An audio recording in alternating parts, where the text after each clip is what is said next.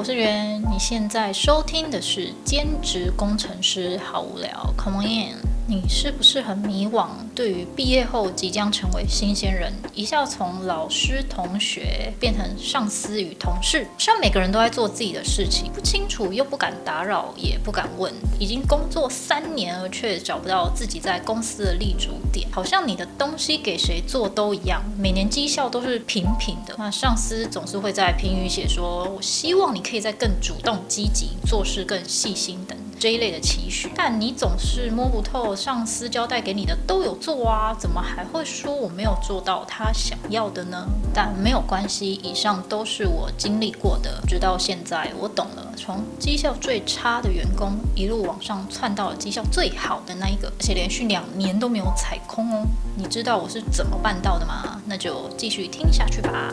在这里，我会分享五个帮助你找到好工作前的正确工作态度与在职场上无往不利的秘籍哦。越早知道，对你工作更有正向的帮助。不止如此啊，人生也会跟着顺遂哦。对了，在节目开始之前，想问问大家，你们是怎么知道我的频道的呢？先说我想问的原因，是因为我的频道一开始是基于我不想露脸。那你们可能有人好奇说，嗯，你是 podcaster，当然不会想要露脸啊。对啊，所以我连大头贴都没有露出重要的五官。也因为目前的我目标是想找到一群志同道合的线上伙伴，无论你是对工程师的工作内容感到好奇，或是对自媒体、新媒体这个部分感到好奇，都欢迎订阅我的频道。然后留言哦，我这些啊无法对周遭的朋友、家人说出口的事情，在这里我可以尽情的想说什么就说什么。因为你们不知道我是谁，所以我好希望你们可以帮我一个忙，留言你怎么知道我的频道的？用关键字查询吗？如果是的话，是哪个关键字呢？并且帮忙到我的 iOS Podcast 打五星评分啦！希望下次能在空中与你们交流。好，那我们回归正题啦。我先描述一下我的工作经历。或许有听过第一期节目的朋友们，知道我换过一份工作吧？第一份在全台湾最大的机体电路公司待了不到一年，就毅然决然辞职。就因为有个学姐跟我说：“你怎么知道你要不要继续在这个公司待下去？”嗯，看一下你上司现在的生活状况就知道了。那时的我啊，虽然刚硕士毕业，工作经历菜的可以，但我确信这不是我会长期待着的工作状态，所以就提离职了。至于详细的内容，以后我们再慢慢说吧。但辞职之前啊，我有先想好，到底下一份工作是否要继续做工程师。嗯，我知道。这时一定会有人想说：“哦，你才工作几个月就否定工程师的工作内容，是不是太早了？”等等，绝对不是。我在做一项重大决定的期间，都是以半年为起跳的。打从一开始工作，我就观察，不管是公司内部的运作啊，同事气氛，公司与我的未来愿景是否合拍。只要某一项不合格，我就会默默找寻下一个猎物。嗯。也可能当时的我对工程师这工作感到心灰意冷，以为全世界工程师工作内容都长得差不多吧。于是就在学生生活与第一份工作无痛接轨的状态下，我选择第一份工作与第二份工作要来个所谓的 gap year，厘清我对工作的期许。以及什么工作才可以发挥我的长才？就这样休息了六个月，我决定开始找工作。大概不到一个月就找到下一份工作，也就是我现在的工作。到现在做快满七年了。在讲什么样的特质可以在工作职场上无往不利之前，先来说我怎么找到一份可以让我待满七年的工作条件，以及我是怎么看什么样的工作是我的理想工作。第一点，先确认自己是否想带领员工。这问题很诡异吧？怎么还没做好员工，就在想要当别人的主管呢？我先回答我的答案是否。我确定我不想当别人的主管，因为我知道一山还有一山高。当你知道你主管上面还有几十个主管卡在那边，准备要鞭策与利用你之后。你就会想说啊，我还要多久才能爬到那个可以无限使唤没上限的那个最高阶的主管的位置？有工作一阵子的人一定会知道，你上面的那个最小的主管基本上是最可怜的，要管你们。然后员工有时候又很调皮，会唱反调。那小主管还是得完成他上面交代给他的事情。重点是我做了七年，从来没看到我的小主管有任何再升上去的可能性，那就要一直被使唤吗？嗯，呼呼哀哉。不过，这是对大公司实际存在的问题，可能中小公司这种状况会比较轻微一些。但为什么有人对当主管会有憧憬？可能是对握有权力而感到兴趣吧，可以使唤下属而不用做事。如果你有这个迷思，就大错特错了。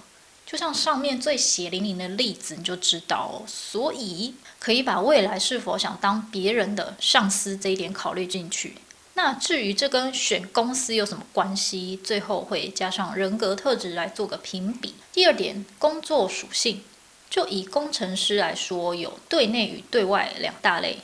对内就是指主要工作内容会与自己部门或其他部门的同事做交流，就可以完成工作。那对外则是可能对厂商或是客户，还有一种就是像我这种，既要对别部门的同事，也要对外。但我这里好一些，就是我只要对厂商就好，我不用对到客户。虽然有时候厂商会给你摆烂，间接影响到不能出货，然后 PM 就会一直撸你到假日都不得安宁，诸如此类的事情也是有啦。但直接对客户的人心脏就要很强，就像 PM、FAE 等客户技术服务部门的单位，有的除了解决现有客户的问题之外，还需要陪同客户开发新技术、新商品，反正就是被洗脸还要做事。还要安抚帮他们做事的技术单位的同事，虽然吃力不讨好，但有别于我们这种专门研发一项新技术、待在实验室的人来说，他们却能第一线拿到产品，跟高阶主管报告，博取好感。我们这种大概是在二线之后了。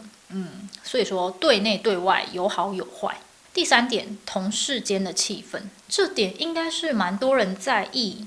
也是离职的真正原因之一吧。至于这点，在找工作的时候能不能看得出来呢？我确信可以，只要你面试的时候不要害怕跟面试官聊天，或许能聊出一些端倪哦。如果你是希望同事气氛融洽胜过其他方面的话，你不妨可以观察一点，就是面试官会不会故意刁难你，例如看你求学的经历或工作经历来挖苦你。相信我，他会在面试当中就这样做，工作上肯定不会轻易放过你的啦。事情做不完就算了，可能还会伴着一些酸言酸语啊，跟言语暴力这类的事情发生。再来就是询问上一个人为什么会离职啊，基本上百分之九十九点九九的面试官都不肯正面回答你这个问题，所以也不用对此感到太意外或认真。只要在问他的时候观察一下他脸部的状况，脸部有没有抽搐啊，眼神有没有闪烁，嘴角有没有歪掉这一类的。或是整体坐姿突然变得很僵硬，这样老练一点的面试官可能会直接跳过这个问题。那你可以跟他说，因为你很在意工作的表现，也在意团体合作是否会影响到工作表现啊，想为公司奋斗，相信同事相处是非常重要的。这样跟他说，这么观察对方是不是有上述不安的表现，就大概略知一二啦。第四点，你的人格特质决定你的工作属性。就拿以上三点来说，你是否有带领员工的特质，适合对内或是对外，同事间的相处会不会影响到你的工作？如果你是跟我一样，其实很内向，比起跟别人相处，一个人反而能更轻松自在的话，那第一个铁定要考虑的就是同事间的气氛啦。因为我有了第一份的工作经验之后。我能确信，我同事一定要是正常的，不会酸言酸语，会做好自己分内的事情，这些很重要。其他对内对外我都可以克服，毕竟你说外人无法控制，他们会扯你后腿。但朝夕相处的同事，在你很忙的时候，不仅不帮忙，还会冲康你，跟主管打小报告，是想唯恐天下不乱吗？做好自己分内的事情很难吗？所以相信我，你绝对不会想要这样。即便是在前途看涨的公司，但我相信这类的人多了，公司的将来必定会走向灭亡，不灭亡也会先灭客。所以啊，在这里我想给内向的人一些小小找工作的建议，对内会比对外更适合你，但对内就是要懂得会合作，这一项远比沟通来的更重要。不要觉得对方都想要欺骗你或是嫁祸于你，毕竟你要知道你们在同一条船上。嗯，关于这个迷思，我之后会再做一集有关同事间相处的这些话题。至于外向的人，我也有些小小建议，不怕与陌生人交谈是你们的优势。或许对内对外都不是问题，学好沟通才是你们的课题。因为比起窝在实验室或电脑前写报告或写 code，更倾向与别人交流出新的想法。不妨适时起身与同事交流工作想法，有助于在工作上更顺畅哦。第五点，学历到底会不会影响你找到理想工作呢？这个答案非常肯定会，但绝对不是必要条件，也不是充要条件。因为理想工作不是因为学历。学历好也绝对不一定会找到理想工作，而学历高只是提高你进入好公司几率的入场券而已。所以别把好学历当成你履历的重点，而是除了学历，你还可以带给公司什么样的好处？别总说薪资那么少，一天却要剥夺你八个小时，感到很不情愿之类的话吧。嗯，以前会这样想，那我现在正在弥补这个思想上的错误。不是因为公司付你薪水，所以你才要工作，而是你工作的内容到底值不值得公司付你这八个小时的薪水？虽然这样想法很像惯老板会做的事，但这样思考与真正做是两码子事吧？想通为什么公司只付你这些薪水不如你的预期，你应该就会想说：那我可以为公司做一些什么呢？好，譬如说你的工作很需要对外报告。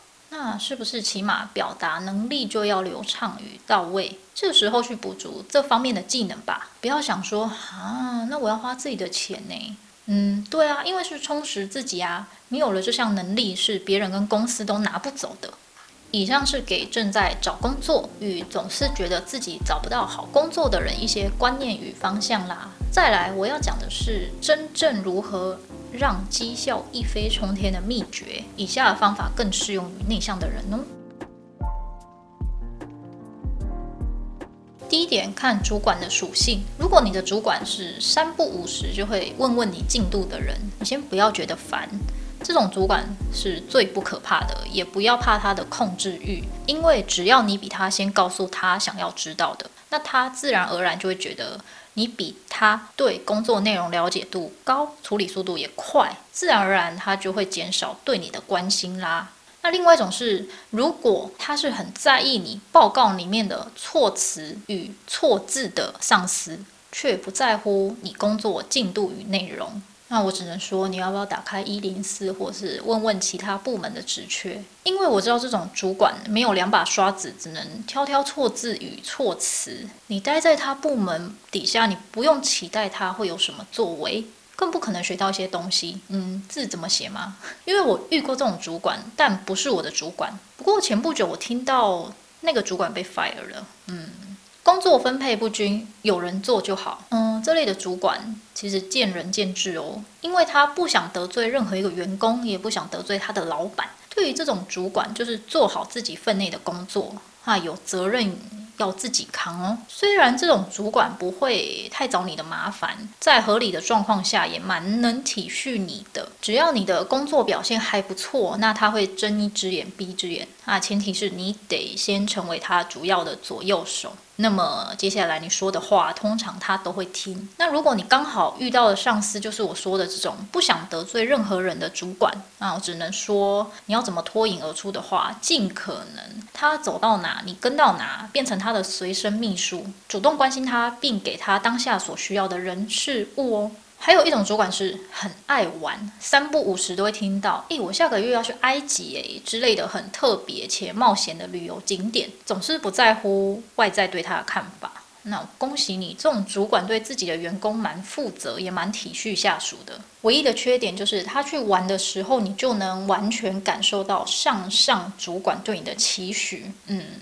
原来都被你上面的主管挡住了呢，所以他不在的那几天，你会特别挂念有人顶住的日子。对于这种主管呢，除了做好分内的事情之外，要如何脱颖而出，就是多做一些，不要害怕施展你的长才。他都会看在眼里的。或许案子没有很顺利，但他更在意的是你工作态度是不是思考缜密，是不是因为自己的利益，而是为了公司好而做的决定。在事发的第一个时间就想办法去解决，重点是一定要第一时间且要与他沟通确认过后再去执行哦，因为他很重视跟下属之间的沟通。不过以上说到工作态度积极。为公司好而多做的事情，没有一个老板不会喜欢啦，只是在于做的方式不同，那就要看你上面的那个老板的工作态度喽，是会把功劳往自己身上摆，或是在吹嘘自己的丰功伟业，嗯。那如果你真的有遇到这种工作态度的上司，多做可能也是功劳会被埋没的啦，所以也难怪你会没有感觉上司对你的青睐。那如果是想在职场上有出头的话，这种吹嘘、挑错字、工作内容不透明化的上司，有以上其中的一个特质的这种老板啊，能尽早离开，越是对你职场有帮助。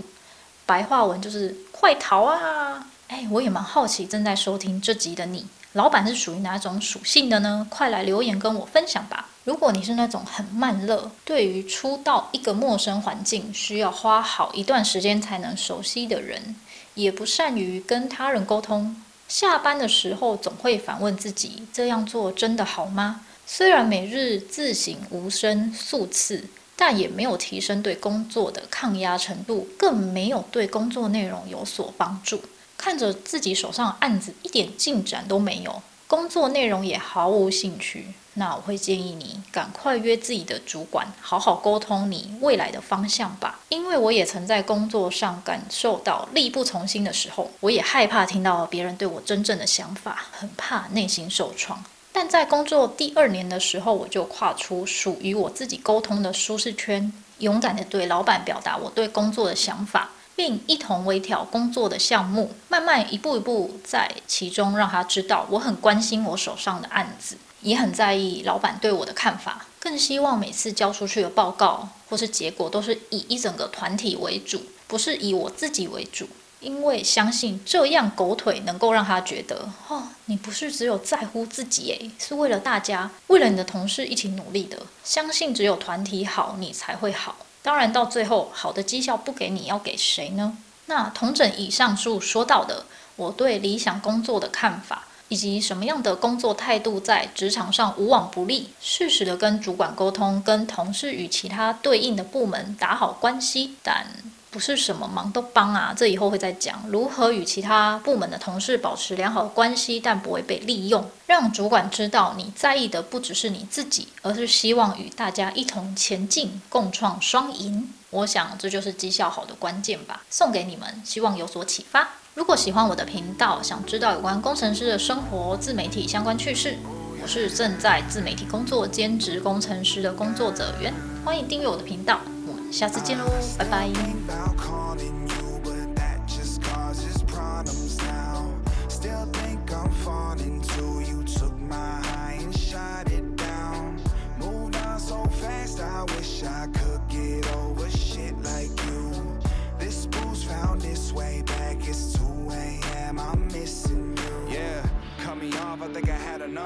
About to call you, got some questions, any answers going back to us. Still tripping over you, haven't even unpacked my stuff. Trusting you just got me piling my baggage.